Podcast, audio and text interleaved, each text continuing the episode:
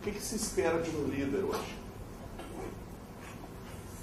Ser líder é exercer influência sobre os indivíduos e grupos para que os resultados organizacionais sejam alcançados. Foi feita uma pesquisa na Europa trazendo o quê? 500 executivos, os 12 maiores atributos da liderança.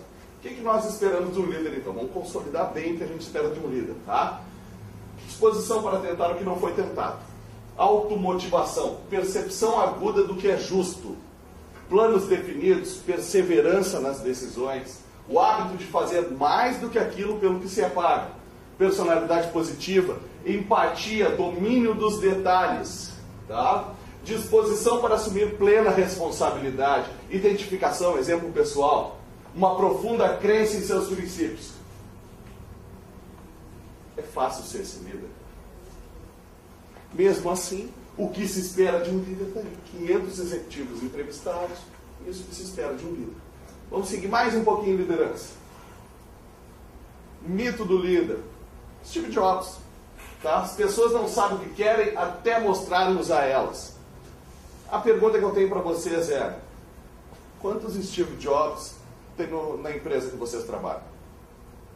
De repente na faculdade, de repente no país, de repente no continente, de repente no mundo, quantos iguais tem por aí?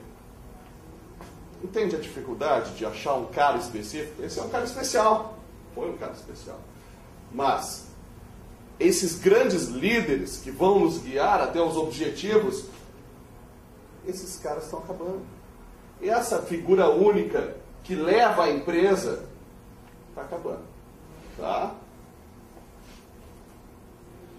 Vamos pegar de novo aqueles que agora eu ressaltei bem aqui, que vocês precisam ver. Ó. Disposição para tentar que não foi, não foi tentado. Por favor, líder, descubra uma nova fórmula de fazer esse trabalho. Planos definidos, perseverança nas decisões.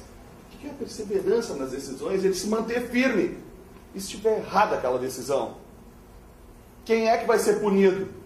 O próprio líder. A gente está falando de uma pessoa que vai fazer, vai fazer o norte da empresa, vai guiar. É o capitão e seu navio, a empresa e as pessoas dentro da empresa, tá?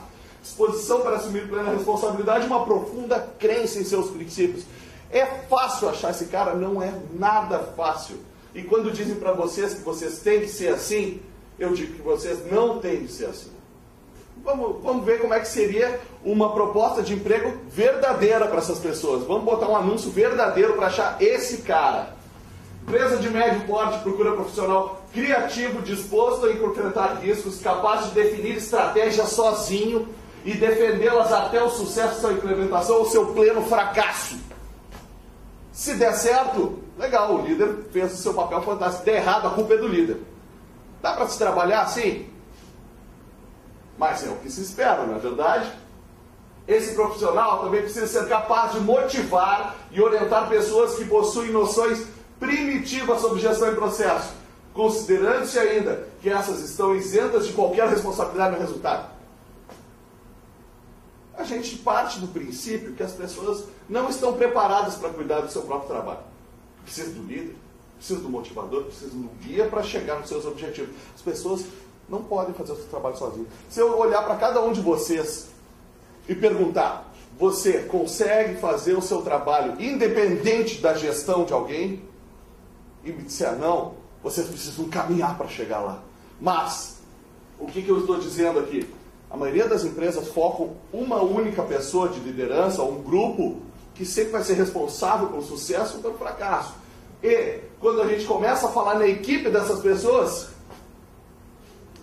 Olha que situação.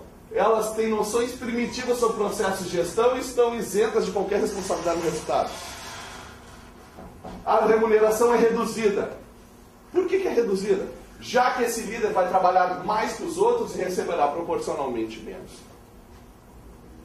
Eles não esperam que o líder trabalhe mais do que, do que ele é remunerado para isso? Se a gente voltar na pesquisa, não está isso lá? Perceba, isso é um masoquista, não um líder. Tá?